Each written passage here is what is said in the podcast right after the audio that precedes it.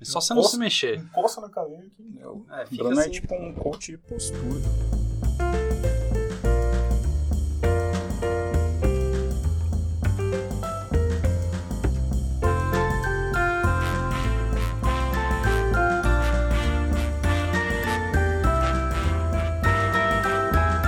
Salve, sismonautas! Eu sou o Bruno Eu sou o Jackson. E eu sou o Bianchi. e esse é o SismoCast, o podcast do Centro de Sismologia da USP.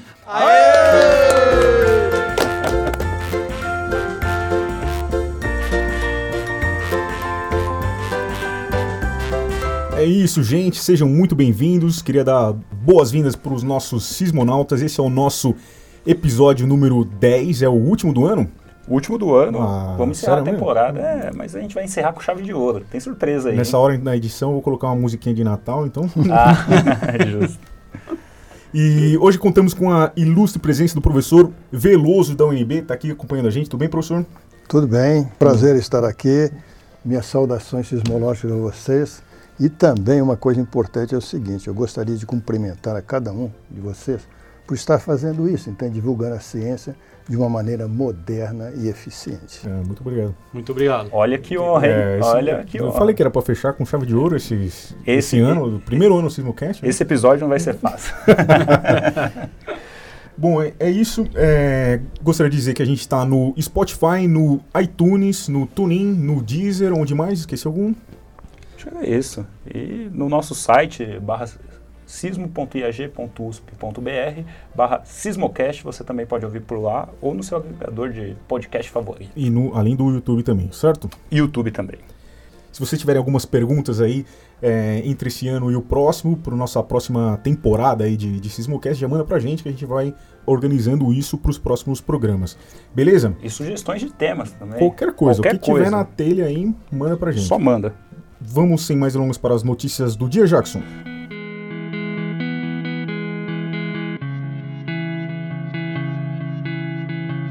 De outubro até hoje, dia 26 do 11, a gente teve mais de 20 sismos no Brasil. Vou destacar os maiores. Dia 7 de outubro, em Itiquira, Mato Grosso, tivemos um sismo de magnitude 3.2. Dia 3 de novembro, a gente teve dois sismos em Palhano, de 2.4. É, na verdade, além desses dois sismos maiores, a gente teve uma sequência de mais de 10 tremores. Ah, o professor Joaquim Ferreira, lá da, da UFRN, do LabSIS, ele até lembra que esse município já é conhecido pela intensa atividade sísmica que ocorreu entre 89 e 91. Na época, eles chegaram a registrar sismos de magnitude maiores que 4.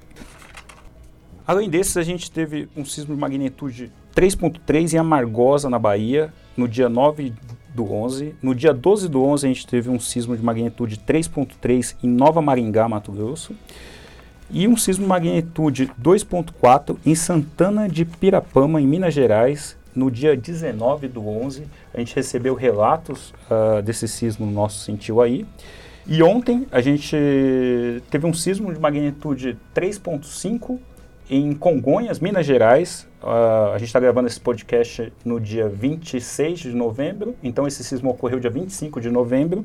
O que a gente pode falar sobre esse sismo, Bianchi?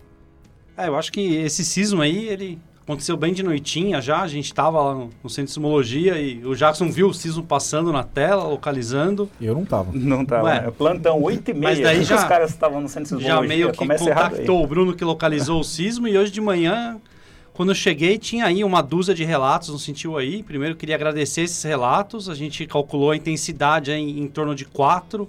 Na verdade, os relatos variaram de 3 a 5 na, na escala Mercalli. A gente acredita que uma intensidade entre 3 e 4 ali para a região da, de Congonhas, que foi de onde vieram a maior parte dos relatos. E é importante lembrar que esse sismo ele foi registrado até quase mil quilômetros de distância. É, bastante. Impressionante.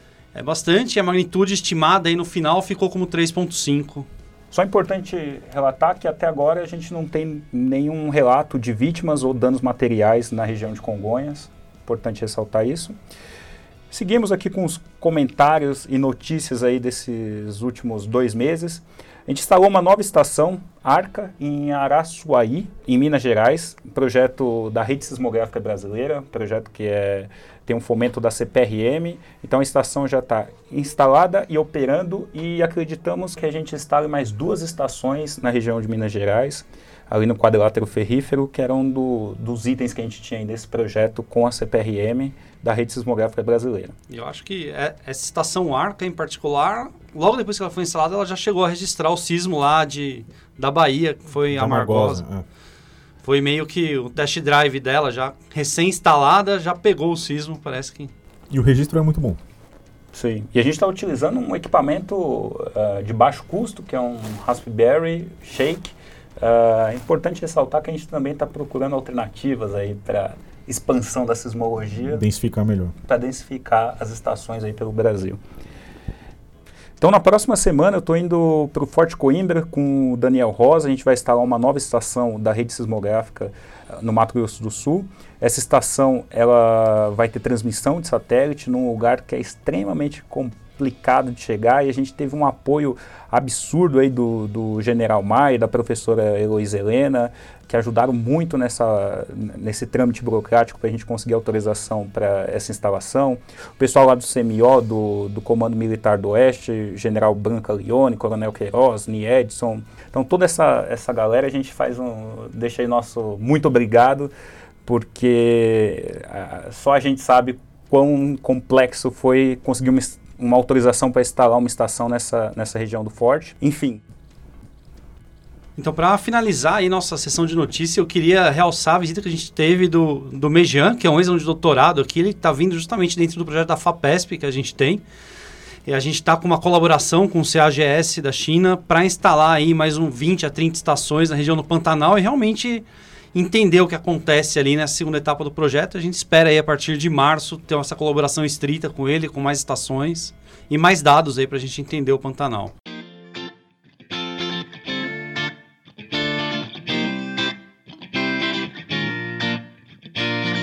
Bom, então queria apresentar aqui novamente o professor Alberto Veloso, da UNB. Ele foi professor de Geologia e de Sismologia na UNB, foi diretor do Observatório Sismológico por mais de 20 anos, trabalhou no CTBTO, que é o órgão da ONU com sede em Viena, né, para o monitoramento de explosões nucleares no mundo inteiro, e é, além da verificação do Tratado de Não Proliferação das Detonações é, Nucleares. Além disso, escritor de, de livros e caçador de terremotos antigos, certo, professor? Sim, exatamente. Olha, é, realmente eu dediquei um, um, pedaço da minha vida à sismologia, mas saí para fazer esse trabalho na ONU e fiquei lá sete anos. E quando eu voltei, o tempo passou. Então muita coisa aconteceu, entende? Novos é, sistemas é, de detecção de terremotos, etc. E então é, eu não queria fazer o que eu fazia antigamente. Então comecei a olhar por um outro lado e vi que existiria um campo para ser trabalhado, que é esse de sismicidade histórica. Nós temos um livro excelente que foi publicado aqui pela USP, eh, tendo à frente o professor Berrocal, o professor Marcelo. Mas aquilo ali é uma caixa aberta, como eu sempre digo, sempre cabe alguma coisa ali dentro ainda. Então, o campo para se estudar terremotos históricos no Brasil, eu acho que é bastante interessante e eu, particularmente, descobri coisas é, que eu diria alguma delas notáveis, inclusive. É bem, realmente, essa parte de, de, estudar esses sismos é uma coisa que poucas pessoas parece que fazem aqui no Brasil. É uma coisa que está desenvolvendo, mas você se formou em geologia, né, Veloso, no uhum. começo. Uhum. E de onde nasceu essa paixão por sismologia, para querer até ir para a CTBTO e se aperfeiçoar nisso? Foi lá na graduação ou foi mais para frente? Conta um pouquinho para gente. Olha, Talvez seja decepcionante falar isso, mas o que eu queria ser na vida era piloto de avião, certo? e, e, aprendi a voar uh, antes de dirigir, entendeu? Mas quando eu fui fazer o exame médico, descobri que era daltônico. Né? Então, daltônico não, não, tem várias restrições. Voltei a voar quando eu já tinha cabelo branco, até comprei um aviãozinho para mim, etc. Mas é, nunca fui um aluno assim brilhante, fui um aluno comum Fiz geologia, gostava muito. É, acabei entrando na universidade porque é, eu era um bom aluno de topografia e fotogrametria e o professor precisava de auxiliares, entendeu? Então entrei como professor colaborador. Logo depois tive a chance de fazer um mestrado em, sismo, em geofísica. Fui para o México, um ambiente muito espetacular. Dei sorte de pegar uma época certo? onde a tectônica de placa estava florescendo. Então aquilo para mim, cara, era Encantou. uma coisa fantástica. Era a vanguarda. Certo? É. E eu vi muitas pessoas daquela época. Por exemplo, uma vez eu fui no Canadá e cheguei lá para conhecer o, o professor, é, me fugiu o nome dele agora, um canadense, Tuzo Wilson, certo? Mas já tinha viajado, então a sala dele estava fechada. Mas então eu tive é, a oportunidade de conhecer pessoas assim importantes daquela época e isso me marcou demais, entendeu? Me deu vontade, vamos dizer, de, de, de estudar os terremotos, né? dentro yeah. dessa, desse aspecto da ciência. É, eu acho que a, nessa época de desenvolvimento da tectônica, eu acho que já o magnetismo e sismologia eram mais Sim, era o que estava embasando para fechar, né? Eram, eram chaves. chaves. exatamente. Eram chaves, entendeu? Quando aí, é, por exemplo, a sismologia foi marcante, né? É, por isso que um sistema sismográfico, inclusive tinha, é, nós tivemos duas, três, duas estações no Brasil, que foi no Rio, no Rio Grande do Norte, a primeira, depois em Brasília, desse é, sistema chamado Vela Uniform, que colocou 160 estações padronizadas pelo mundo e começou a, a, a registrar terremotos, determinar epicentros e marcou perfeitamente o alinhamento do limite das placas. Né? Depois uhum. veio, como você citou, é, os trabalhos de magnetismo mostrando que aquilo mexia. Né? Então se começou a montar aquele quebra-cabeça e hoje é isso aí que a gente conhece. Felizmente foi muito bem divulgado. Hoje na escola é, secundária o pessoal sabe o que é tectônica de placa. Né? Isso é muito bom para a gente. Né? E como, como veio o convite para passar um tempo na ONU, hum. CTBTO? É, a história realmente tem de ir para trás, entendeu? Eu fui para a ONU em 1997, mas eu comecei a trabalhar em aspectos é, ligados a esse projeto em 1984, não é? Pelo seguinte, olha só, os americanos construíram a bomba atômica, que foi um projeto, vamos dizer, do, lado de, do ponto de vista técnico, científico, é uma coisa espetacular. Em quatro anos fizeram a bomba atômica e testaram essa bomba, né? É, depois os russos, quatro anos depois, fizeram a deles, aí desencadeou. Vieram os, os ingleses, depois os chineses e os franceses. Né? E começou uma corrida armamentista, quer dizer, todo mundo explodia bomba, bomba, bomba, bomba, bomba. E o mundo estava preocupado com isso. Né? É, então, se pensar, falar o seguinte, olha, nós temos que estabelecer um tratado internacional para limitar esses, essas explosões nucleares e tudo mais. Esse tratado foi discutido durante 40 anos em Genebra, entendeu? Para chegar num acordo. Mas ele pegou um pedaço da Guerra Fria e eu fui em reuniões lá que tinha do lado soviético, do lado dos americanos, não tinha jeito de chegar a acordo nenhum. Hum. Né? Então, o Itamaraty me pediu, eu fui algumas vezes em Genebra como auxiliar né, da, da, da, da parte brasileira nesses, para a discussão desse tratado. E foi algo realmente muito interessante e que me deixou boas lições né, nessa área diplomática. E, e depois eu fui convidado para ir, eu não busquei o CTBT, eu fui convidado, uhum. me deram a chefia de uma sessão uh, que era uma coisa desconhecida, nem sabia o que, que era infração, entendeu? E foi um desafio enorme levar isso para frente, né? Mas foi muito prazeroso, fiquei muito contente com isso. Eu tinha um contrato de três anos e fiquei sete lá. Aproveitar que a gente está falando um pouco sobre a história, tem uma figura aqui que é muito conhecida no nosso Sismocast, que é um tal de Anne, o Brandon Lee. Como foi lidar com os americanos no início do arranjo sismográfico de Brasília? É, na verdade, o, o, Brasília nasceu, como eu sempre digo, muito poderosa porque é, se baseou em dois grandes sistemas sismográficos. Um era um arranjo sismográfico, nos anos 60 era algo, uma novidade tremenda. Né? E isso veio através dos britânicos. Então, o nosso contato era com os britânicos. E logo em seguida, no início dos anos 70, surgiu a oportunidade de instalar uma estação da rede chamada Vela Uniforme, que, que eram estações padronizadas, como eu falei anteriormente, e a gente fez parte de uma delas. Né? Então sempre foi tranquilo lidar com eles, entendeu? Essa troca de informações e necessidades que a gente tinha foram supridas e eu tive um, uma boa experiência nesse sentido. E, e essa estação que vocês instalaram no projeto Vela, ela registrava sismos brasileiros? Veloso, como é que foi? Você chegou a analisar os dados? Como é que funcionava lá? Sim, era uma estação muito boa, é, colocada no Parque Nacional de Brasília, né? uma estação de seis componentes, três de período largo, três de período curto. Sim, eu me lembro de um sismo que eu digo o seguinte, entendeu? A, a, a, a história, para mim, da sismologia brasileira é, tem alguns aspectos importantes, né? A história da sismologia dentro da Universidade de Brasília, vamos dizer assim. É, foi importante nascer com esses sistemas poderosos que eu falei anteriormente, certo? E nos anos 70, certamente detectou um terremoto de magnitude 4.3 em uma zona de barragem. Isso foi algo extremamente importante, porque abriu a perspectiva certo, de você trabalhar para essas empresas energéticas estudando a sismicidade induzida. Isso deu um impulso extremamente grande para a Universidade de Brasília. Né? E foi registrado com, com a estação Vela. Né? Esse é, sismo de João Câmara, de 5.2, também foi registrado pela estação Vela, né? que é outra, é a terceira parte que eu digo, entendeu? Três pontos fundamentais para o crescimento da sismologia na UNB. A fundação da, da sismologia em si, com os arranjos sismográficos, esse sismo em área de barragem, foi o maior do Brasil. Esse Nós não, não tivemos nenhum viu? deles até hoje. Aonde foi? Foi entre São Paulo e Minas, numa barragem chamada Marimbonda e a outra Volta Grande. Né? quatro, fez estrago na zona rural. Eu tenho no meu livro a fotografia das casas lá com uhum. reboco caído, etc.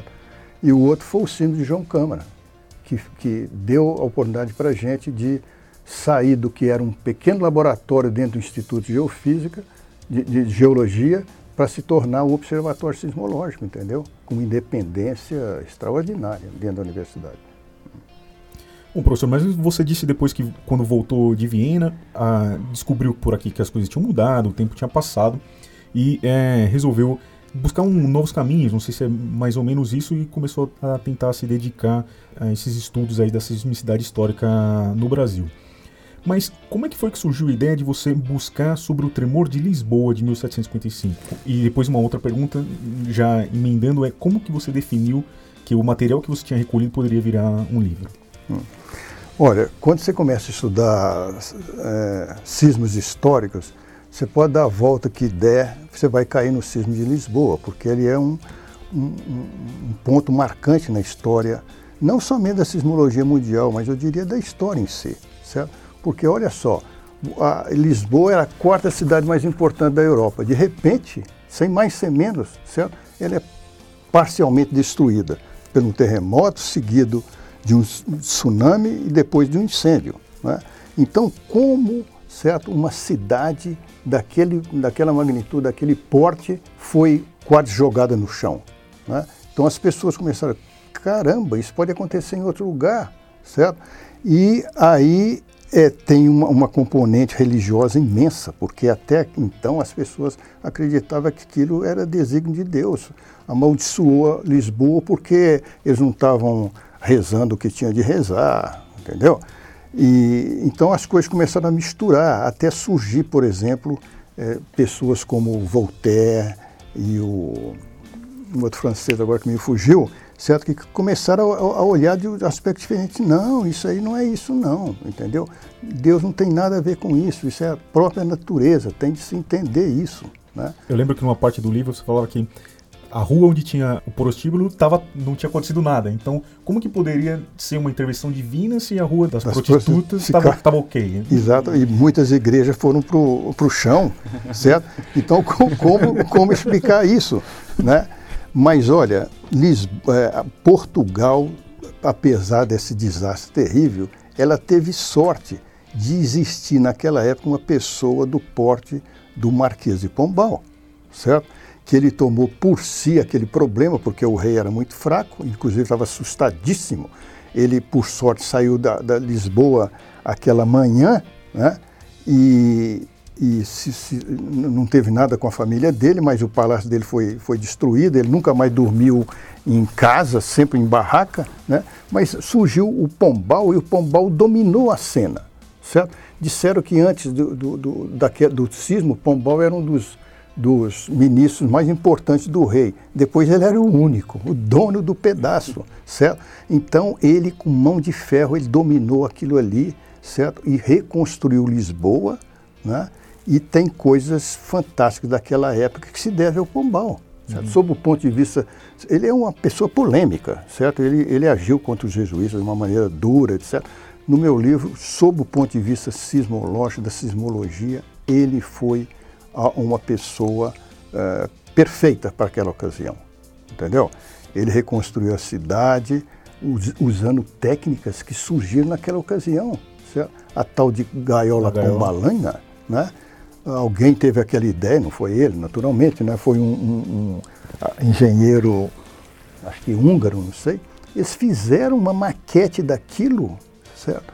e em cima de um estrado puseram soldados para caminhar ali, marchando descompassadamente, como se tivesse o chão vibrando, entende? E ver o resultado daquilo.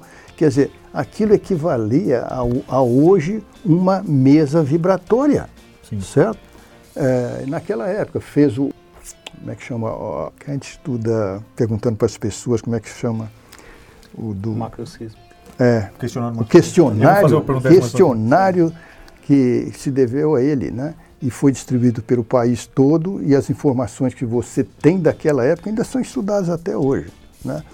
Então o Pombal foi uma pessoa excelente e, e aquele sismo então marcou, quer dizer, Portugal ficou quebrado, né?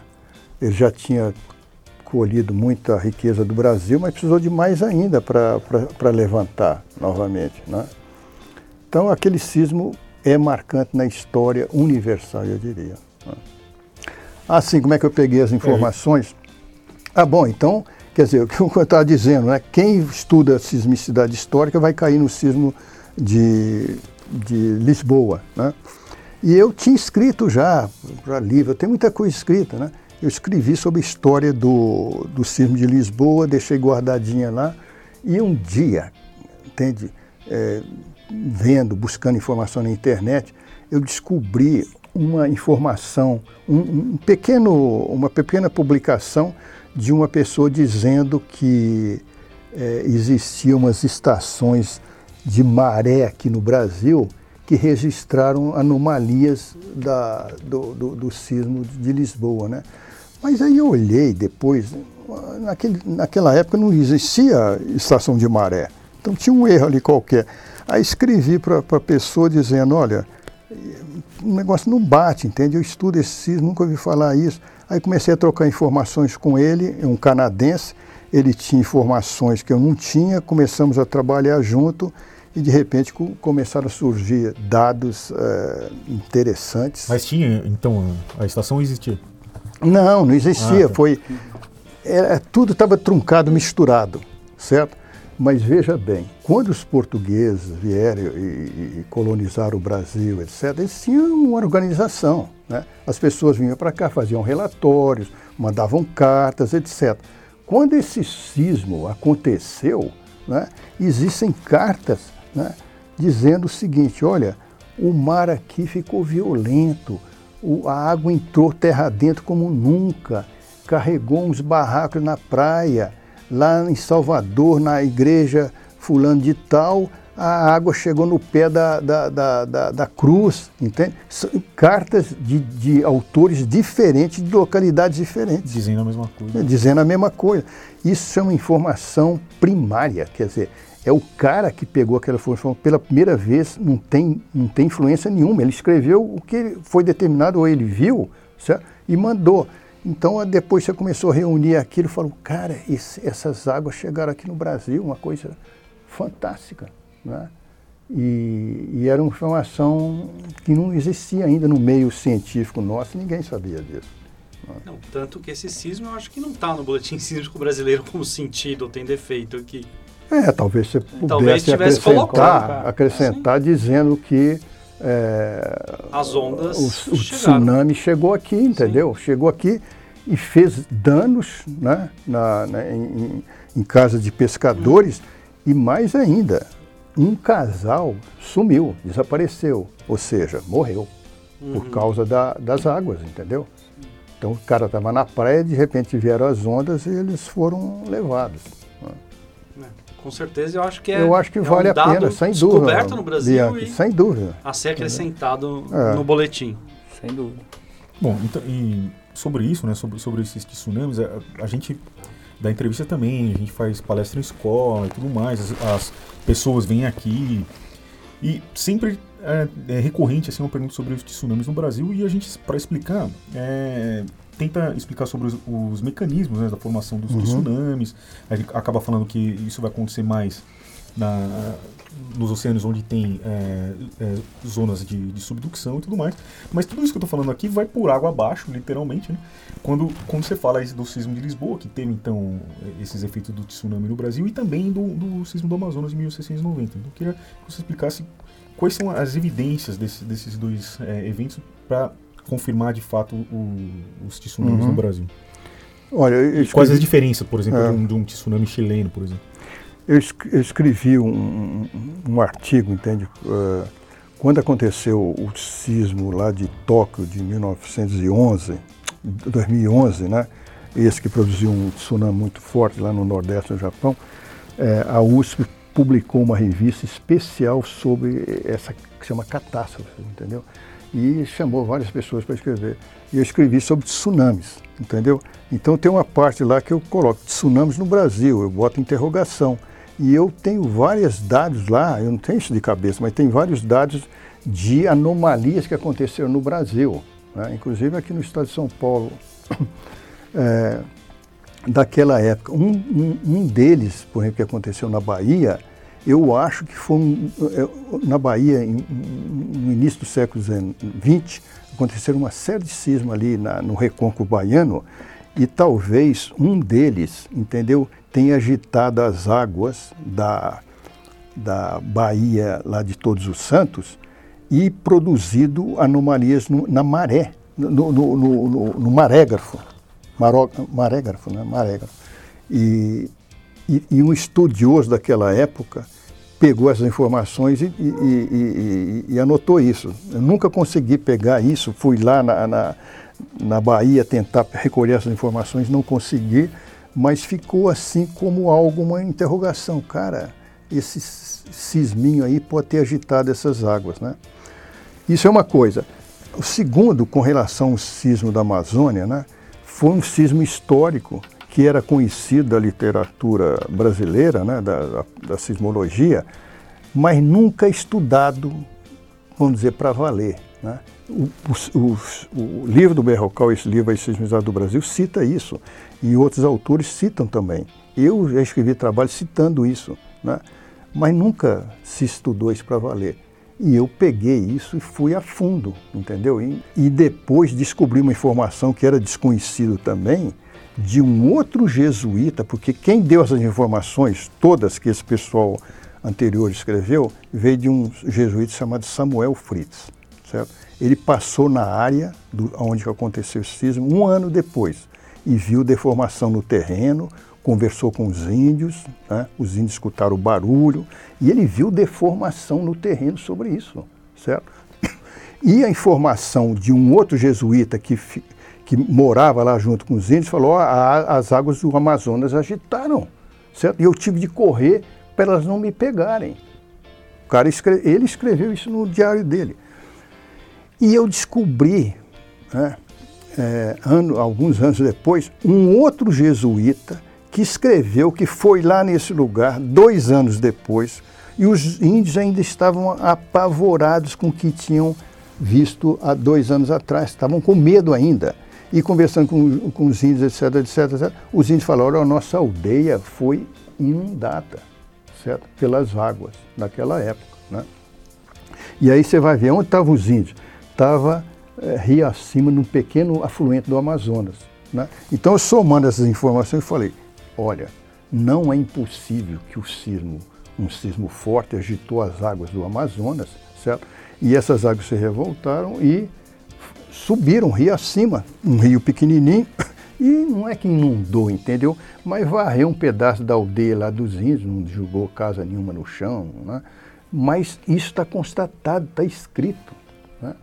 Então, é a interpretação que eu dei. Claro. Né? Interpretação Esse que eu dei. sismo teria magnitude estimada? Pois é, eu calculei uma magnitude que é aterrorizante, que é a magnitude em, em torno de 7, né, aproximadamente 7, pela área de percepção desse evento.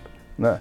As informações que a gente tem são poucas, né, mas elas são preciosas. Por quê? Porque eram, foram de 1690, nós estamos falando de três séculos.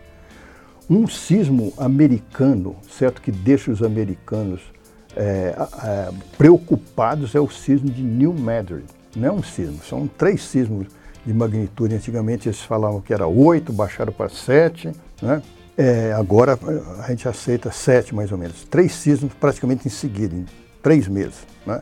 Eles estudam aquilo, etc, etc. Esse sismo, as informações históricas que eles têm, é, é de 100 anos atrás, 1811, né?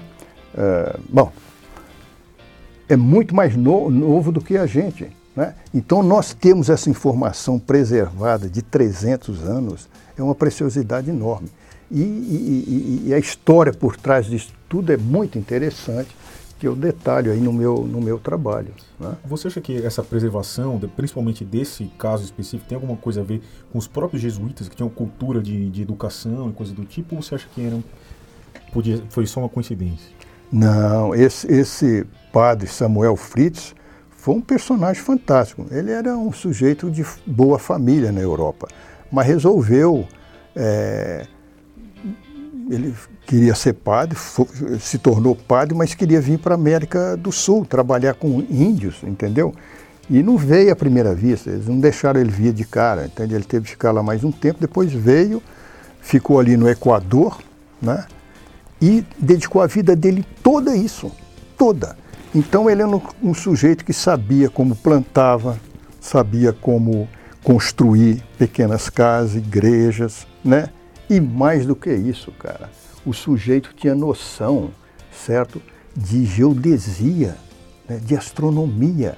Ele, usando um simples sextante de madeira e bolsa que ele devia ter, ele, pegando algumas informações já, constru, eh, já existentes, ele elaborou um mapa da Amazônia, do Peru, da costa do Pacífico, ali em frente ao Peru, até a foz do Amazonas. Tem um mapa dele, entende, de toda a bacia amazônica, com o nome dos rios, nome das comunidades daquela época, os bichos principais que existiam naquela época. Rapaz, estou falando de. Ele fez esse mapa talvez por volta de 1720. Como é que pode? Então o sujeito tinha conhecimento. Né? Então os jesuítas, dentro da sismologia, da história da sismologia mundial, eles têm uma importância muito grande. Nos Estados Unidos, eles começaram uma rede certo? E de repente começaram, é, claro, a coletar essa informação e publicar boletins, certo? Antes de nascer qualquer coisa do Serviço Geológico Americano. Os jesuítas fizeram isso antes. No Peru, na Bolívia, eles estavam aqui, entende? Cuidando de estações. Na então, Bolívia, acho que até hoje a gente tem, tanto que o, o Observatório São Calixto, o Observatório São Calixto na ah. Bolívia, hoje em dia é é, é atrelado de alguma forma. Não, era o padre Ramon Cabré, era lá da Bolívia. Né? Sim. E como que é o acesso a esses documentos, professor? É fácil? Como é, como é que você chega neles e se tem, é fácil acesso? Olha, é, hoje em dia cada vez está mais fácil, né? Por causa da internet. Então, no Brasil, por exemplo, essas bibliotecas todas talvez receberam recursos para digitalizar informações e manda para a Biblioteca Nacional, lá no Rio de Janeiro, né? Mas quando eu comecei a trabalhar isso, né, com isso no, no, início, ah, no meio dos anos 2007, talvez eu comecei com essa história, é, não tinha isso, eu tinha de viajar para os lugares. Então, se eu queria alguma coisa da Amazônia, eu ia no Pará, em Belém, em Manaus, ia atrás dessas informações nos, uh, nas bibliotecas municipais, nos arquivos públicos, né? porque não tinha isso, não tinha fácil. Eu tinha de ir lá. E às vezes você vai como um pescador, cara. Você joga a isca lá, se vier algum peixe, bem, se não vier, pô, vamos ver se amanhã Aproveita vem a gastronomia outro. local. Né? É. E às vezes você achava, às vezes não achava, mas quando você acha uma satisfação, você pegar um jornal antigo descrevendo um sismo que aconteceu no Brasil, é uma sensação espetacular. É. E pegando um pouco esse gancho aí da, da internet, por um lado a gente realmente é, é, muito legal você poder entrar hoje em dia num site, pegar essa informação, mas eu acho que tem o, o lado ruim da internet, né? Porque a cada dia mais jornais falem. Ele simplesmente desaparece porque ninguém mais compra jornal online. Né? As notícias que você entra no site de um grande jornal, que nem o Estado de São Paulo hoje, e o que sai impresso não é a mesma coisa. Uhum. Né?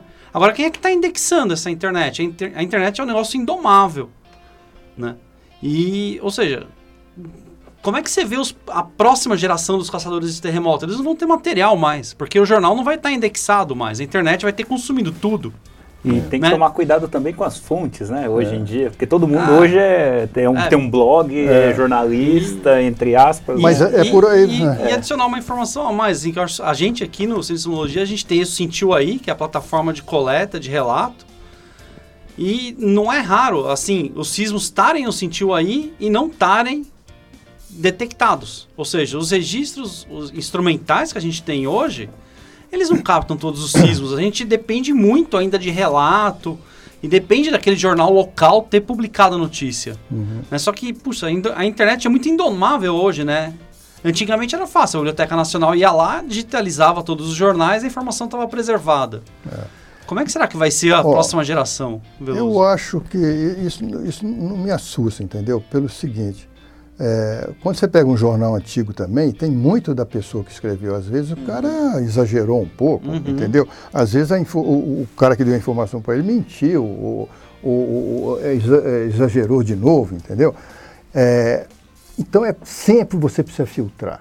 Rapaz, quando eu comecei uhum. a escrever sobre os filmes da Amazônia e fui saber quem era o Samuel Fritz, uma das primeiras informações que eu peguei foi o seguinte: Samuel Fritz padre boêmio. Aí eu falei, cara, pô, esse cara encheu a cara, ele tá dando informação errada. Mas boêmio, pô, porque ele era da Boêmia, lá da Europa, lá da, da Alemanha, etc, entende? E, então, é preciso filtrar. Eu acho que essa informação existe. Né? Uhum. Como você falou, dos blogs são milhares, vários. Né? Uhum. É preciso filtrar. Né? Mas... Mas... a informação não vai desaparecer, ela vai ser, ter de ser encontrada de outra forma, de outra forma, né? talvez mais custosa ou, ou não, mas é filtrar, né? Não, não uhum. some, sabe por quê? Porque uhum. se você sente um sismo, cara, você, dependendo dele, você não vai esquecer dele. Né? Você vai sempre lembrar, e se você tiver uma oportunidade, nós temos informação, cartas escritas, certo? Uhum. É, é, ofícios de Câmara, Câmara de Vereadores de uma cidade. Olha, foi sentido um cisma aí e tal, papapá, né? É, diários, né? livros, não somente em jornais. Então as fontes eram variadas também. Né? Cabe à pessoa que está pesquisando é, de alguma maneira, entende, botar um filtro na cabeça, um passa alta, passa abaixo, e falar aqui eu, eu vou, entendeu? Aqui não, isso não serve. Né? Mas Fica não vai sumir, não. É. Não vai sumir. Ah, bacana. É, Boa. Eu acho. Fica a dica para os caçadores de terremotos. De terremotos. Boa. Bom, acho que falando em sismos inesquecíveis, você recebeu uma notícia do, do tremor de João Câmara, o mais importante, no dia do seu aniversário, né? A gente pode falar que isso é um presente ou não? É. E como que foi trabalhar por lá? Olha, deixa eu responder essa história do presente. É, é, é, um símbolo que eu jamais vou esquecer, porque foi no dia do meu aniversário, né? E, e, e, eventualmente você podia fazer essa conexão. Mas eu fui lá no mesmo dia que o sismo aconteceu, eu fui lá e vi a destruição na cidade, Sim. gente sofrendo, então não, não tem presente, né? É uma tristeza. Agora, é, essa sismicidade é interessante, né? Porque eu falei para vocês aí que foi marcante para a Universidade de Brasília estudar o sismo de João Câmara, que nos possibilitou dar aquele salto e criar o Observatório Sismológico.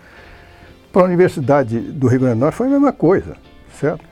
É, tinham três professores na época lá, o Joaquim, o Mário Taqueia e o que não está trabalhando mais com eles. E já lembrou o nome dele. Você me des desculpa, mas eu vou lá já lembrar o teu nome. Depois tem um Google aqui. É, e eles sabe como é que estudava sismicidade naquela época? É, sismicidade, é, aconteceu um sismo, eles iam lá para a área, descreviam o que viam, certo? Pegava o relato das pessoas, viajava com muita dificuldade, não tinham recurso, e fazia é, a intensidade, determinava a intensidade é, daquele, daquele sismo. E assim foram reconstruindo a história, estudando jornais antigos, etc. Mas não tinha um sismógrafo, não tinha, não tinha. Eles tinham uma estação lá é, do, da vela, mas funcionava mal, estava mal localizada, entendeu? Você, você já tinha trabalhado com eles antes ou foi nessa Não, não. Mas eles já tinham um contato com a USP, Entendi. certo? Eles fizeram, os três fizeram mestrado com o Marcelo, depois fizeram doutorado também, dois deles, um deles fez, o Joaquim fez doutorado com o Marcelo. É, mas eles tinham essa dificuldade. Então a gente entrou na jogada porque nós tínhamos condições, tínhamos equipamento. Deu uma sismicidade, nós colocamos instrumentos lá, os instrumentos ficaram, depois diminuiu a intensidade, é, voltou novamente em setembro, nós levamos mais instrumentos, né?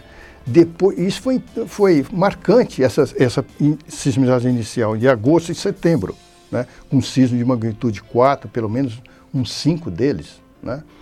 E um, um, o diretor do Observatório eh, do Rio de Janeiro, Observatório Nacional, que chamava o, o Jacques Danon, que era o diretor, ele fez um, um evento lá, que era é, os sismos de João Câmara, não lembro mais do evento, e convidou todo mundo que trabalhou nisso.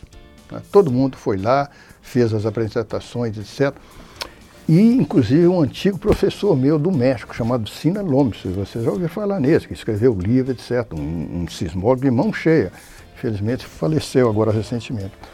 Ele foi lá e, e, e foi em João Câmara, porque ele estava dando aula no curso de Geofísica da Bahia, e a Petrobras o convidou para ir lá em João Cama, olhar a situação, etc., porque tinha gasoduto né, da, da Petrobras ali por perto, ela se preocupou com isso também.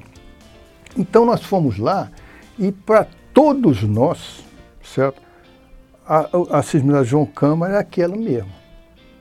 O, o, o levantou a possibilidade, ó, pode ter sismo maior. E a gente mesmo falava, ó, pode ter mais sismo, né? Mas no fundo a gente acreditava que aquilo ali é, tinha acabado. E de repente, surpresa, 30 de novembro, veio o sismo maior, né? sismo grande. E então nós voltamos lá e, e, e nesse dia, né, desse sismo maior, tinha um ministro da administração, um ministro, é, tinha um ministério chamado de administração pública. E esse ministro era do, do Rio Grande do Norte. Né?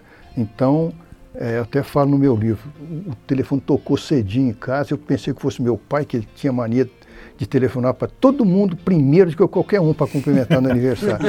Aí eu peguei o telefone, pô, era meu pai, não era, era outro cara. Falou, o ministro quer te ver, não sei o que tem. Aí marcamos lá na universidade, ele foi, viu lá a situação, ele falou, olha, eu recebi telefonema, parece que o negócio lá teve estrago, qualquer Você pode ir lá? Falou assim comigo, você pode ir lá? Eu falei, posso, entendeu? Aí é, eu chamei o Juraci, o Marcelo trabalhava nessa ocasião lá. Chamei o Marcelo, aí nós vimos, falou, oh, Marcelo, eu vou para lá com o Juraci, montar mais uma estação. E o Marcelo ficou em, Brasília é, para explicar a situação também. É, então nós chegamos lá tarde do mesmo dia. Né? Eles puseram a gente num jato, até da fábrica, nos levou lá. E aí começamos a nos desenvolver completamente.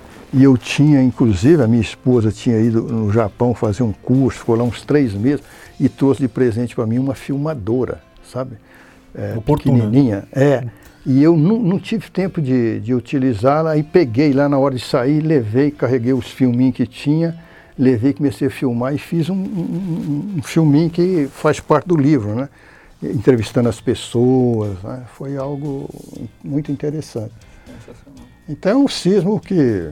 Tem essas ó, entrevistas. É dia do meu aniversário é dia do sismo também de Roncão. Tem essas entrevistas digitalizadas? Da, o filme mesmo? O filme está em DVD aqui. Ah, em DVD, é. boa. Legal. DVD. Ótimo. Aproveitando que a gente está falando sobre essa sismicidade em João Câmara, o Lotus Bleu, aqui no nosso Instagram, ele pergunta qual é a probabilidade de sismos semelhantes do, ao de João Câmara acontecer lá novamente, é. esse de 30 de novembro. Bom, aqui todos os sismógrafos brasileiros, acho que já sabem, né? Tem uma regrinha, ó. É, magnitude 5 a cada cinco anos, mais ou menos. Uhum. Né? Magnitude 6, 50 anos. Então, é, pode esperar que venha sismo de magnitude 5 em algum lugar do Brasil. Perfeito. Sem dúvida. Sim, sim. A Lani Uchoa, ela comenta que em João Câmara há muitos parques eólicos e um tremor de magnitude 5 poderia derrubar um aerogerador? É. Eu acho que isso aí vai muito da distância, né? É, hipocentral com, com a, é, o índice gerador aí. Mas um sismo magnitude 5, a aceleração dele é relativamente baixa, entende? Apesar de lá ser sedimento, vai haver uma amplificação dessas ondas, vai chacoalhar mais. É, se não for praticamente embaixo disso, eu acho que não, ele continuaria em pé, entende? É, é meu sentimento, né? Então, para encerrar essa primeira parte das perguntas, você acredita que algum dia a gente vai poder prever um terremoto, professor? Olha, pelo andar da carruagem, eu sou daquele grupo que acha que isso é muito difícil, sabe? Um, um horizonte aí muito longo, longo, é muito difícil, né? Porque a problemática que você enfrenta é extremamente complexa, complicada. Mas isso não, não, não implica que você, por causa disso, vai desistir das coisas, né? Então tem gente continuando pesquisando em todas as frentes possíveis, inclusive sobre o comportamento de animais, né? E sobre isso a gente tem a talvez a, a única previsão de sucesso de um sismo forte foi feita pelos chineses, né? No, na década de 70, que atingiu uma cidade chamada Haisheng, que tinha um milhão de habitantes. Eles conseguiram evacuar a cidade um dia antes e morreram menos de duas mil pessoas. Um grupo de um milhão, é, você pode colocar isso, entre aspas, como um sucesso tremendo. Né? Então, eles usaram várias é, anomalias para levar isso em consideração, deformação do terreno, elevação do nível freático e mais ainda, entende, da, do crescimento da atividade sísmica, dos pré-choques, né, do, da, do é, e isso aí, então, levou até as pessoas, muitas delas saíram por elas mesmas, porque a sismicidade crescia. Né? É, quando os chineses fizeram isso, né, foi publicado isso internacionalmente, todo mundo fala, pô, os chineses conseguiram descobrir a pova de novo, né? Descobrir como prever sismo, né? E foram lá estudar as coisas, conversaram com eles, etc. E um ano depois, né, aconteceu na própria Sina, talvez 400 quilômetros de distância, um outro sismo, mais ou menos da mesma magnitude, que, que é o sismo talvez tenha matado mais gente no mundo de uma só vez, 650 mil pessoas. Nossa. Então ficou claro que o que eles fizeram anteriormente não deu certo na segunda. Mas aí tem vários detalhes, entendeu? Primeiro, que as informações que eles podem fornecer né, sobre essa predição de sucesso é muito confusa, sabe? É, é mudança de, do, do, do, do, de dados, do próprio vocabulário deles. A China estava vivendo é, um, é, um, período difícil, político. É, quem determinava as coisas eram comitês locais, né? Então, quando você olha as, as informações daquela época, é muito confuso a situação. Então não sabe o quanto de ciência mesmo estava envolvido atrás dessa história. Mas se você não considerar essas particularidades, a predição foi um sucesso. Compreende? Nunca mais foi repetida. Né? Nunca mais foi repetida. Bom, professor, a gente está aqui exibindo, vocês que estão no Spotify não vão ver, mas quem viu é, o making off está vendo aqui os três livros que o professor tem é, publicado. O primeiro é o, o Terremoto que Mexeu com o Brasil, sobre o sismo de João Câmara. Depois é Tremeu Europa e o Brasil também, que é sobre o sismo de Lisboa, de 1755. E agora o, o mais recente é sobre a sismologia na, na Universidade de Brasília. O meu preferido é o terremoto do, do, de Lisboa. E eu acho que ele está contando muitas histórias. É, o livro foi matéria do Fantástico. É, exato. Então, não por isso, é, mas... Não, é... mas teve uma repercussão grande. Onde o pessoal pode achar esses livros, professor? Olha, esses dois, o, o primeiro e o, É, o primeiro e o segundo, pode. Na Amazon, a No Amazon você acha isso. Agora, como o segundo foi publicado em Portugal, eu acho melhor procurar. Não, se colocar o nome dele, você vai achar onde comprar. né? Eu, eu sei que na Europa custa 13 euros esse livro. Então é Tremeu Europa e o Brasil também. É. Sucesso no Brasil e na Europa. Tremendo sucesso. Tremendo sucesso. Tem mais algum livro que a gente não. Não, não, tenho, tenho. Quando eu fui embora da universidade, eu fiz um pequeno livro que era contando a história da- do observatório também. Fiz em bi, é, bilíngue esse livrinho, entendeu? Isso está esgotado já. É, foi o primeiro deles. E teve o livro da, de Sismicidade do Brasil, que também é coautor, né? Sim, eu entro lá na rabeira, mas com muito orgulho. com muito orgulho.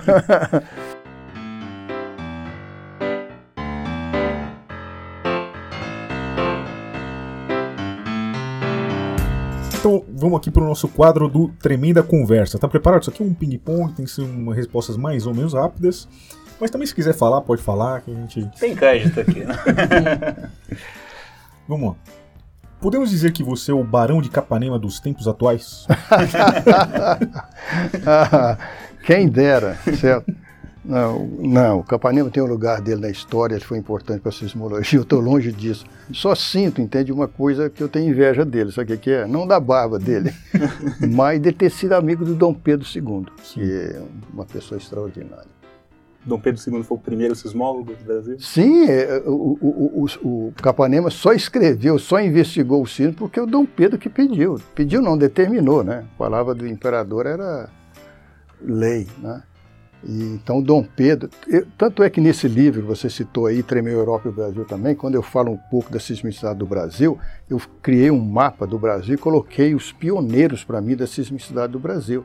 E, a, e o- a- fotografia principal, a figura principal daquele mapa, que deve ter uns sete ou oito pessoas, é o Dom Pedro. Dei destaque para ele. Próxima pergunta é: Qual foi de fato o maior terremoto do Brasil? Pois é. Polêmica. É difícil. Bom, é- em termos de sismo registrado, não resta dúvida que foi o lá de, do Mato Grosso, né, de 1955, seguido daquele da, da- da- do mar brasileiro em frente ao Espírito Santo, 5.1, né, 6.1. Tem esse sismo meu, que é magnitude em torno de 7, né? Ele é histórico, então essa magnitude é mais ou menos, entendeu? Mas vocês vão se surpreender com outro sismo que vem por aí, histórico também, que é um trabalho do Marcelo comigo. Está surgindo aí, vocês vão saber sobre ele. Opa, opa. Suspensa. Bom, um sismo que te marcou e não vale o de João Câmara.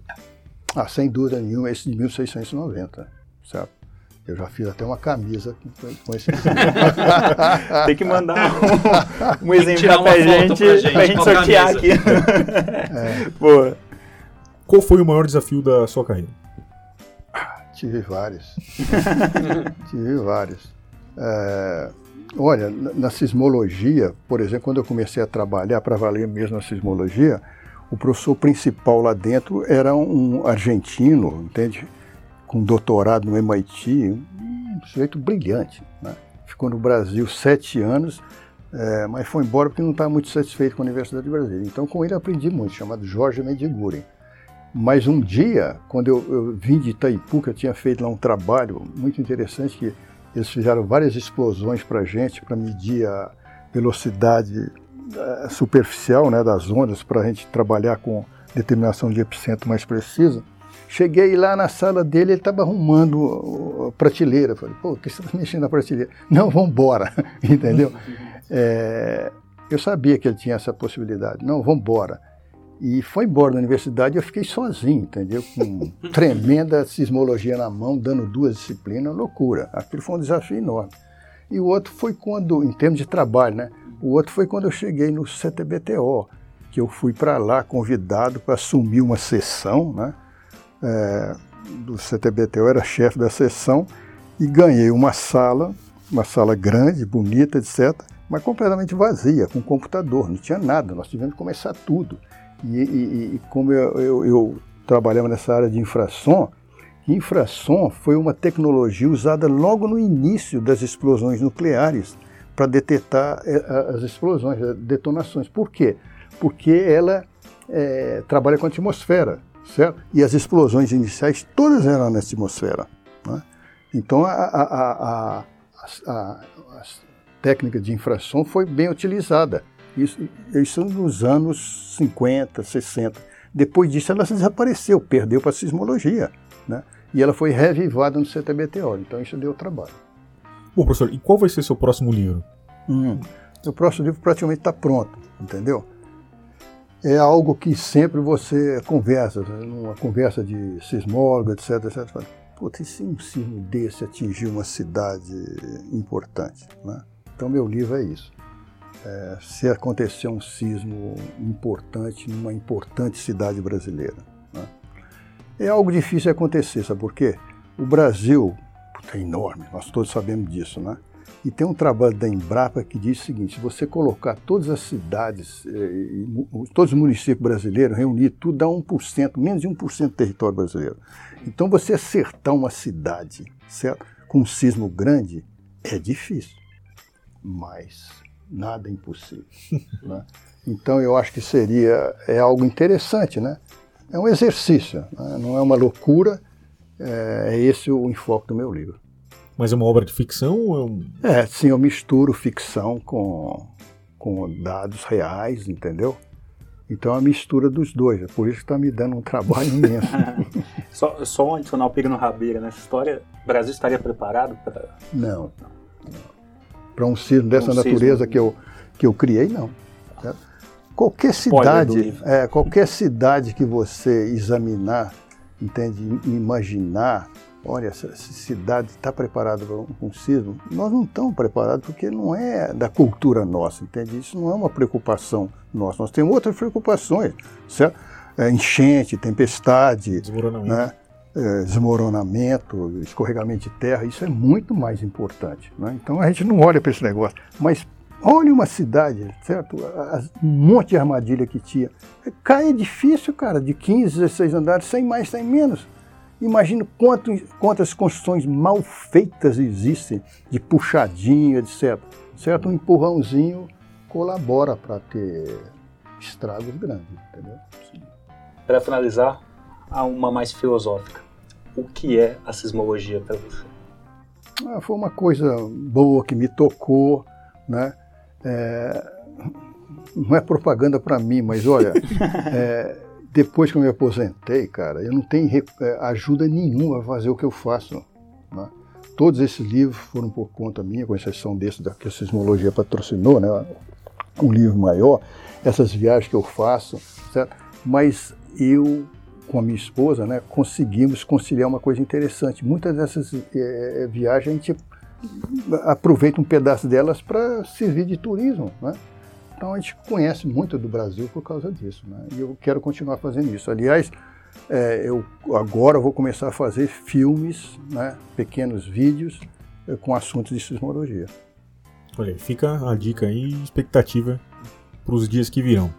Bom, professor, era isso que a gente tinha para perguntar, só essas perguntas que a gente queria fazer hoje. queria saber se você quer deixar um recado aí, algum... Não, mais uma vez eu quero dizer que foi um prazer estar aqui e parabenizar e incentivar a vocês continuarem nesse caminho, certo? De é, trabalhar com essas informações científicas e particularmente de sismologia, né? Eu acho que isso está muito bonito, muito positivo. Muito obrigado. Muito Agradecemos. Obrigado. A Simone já está aqui apitando no, no, meu ouvido. Alguém quer deixar mais algum recado final aí? Feliz Natal, feliz Ano Novo. Agradecer ao professor Veloso, que para mim é o melhor escritor e palestrante dessa área de sismologia. e é um prazer gigantesco finalizar essa temporada aqui ao seu lado. É, muito obrigado pelas palavras também. Assim. Valeu, gente. É isso aí. Acabou o programa. Valeu. Valeu.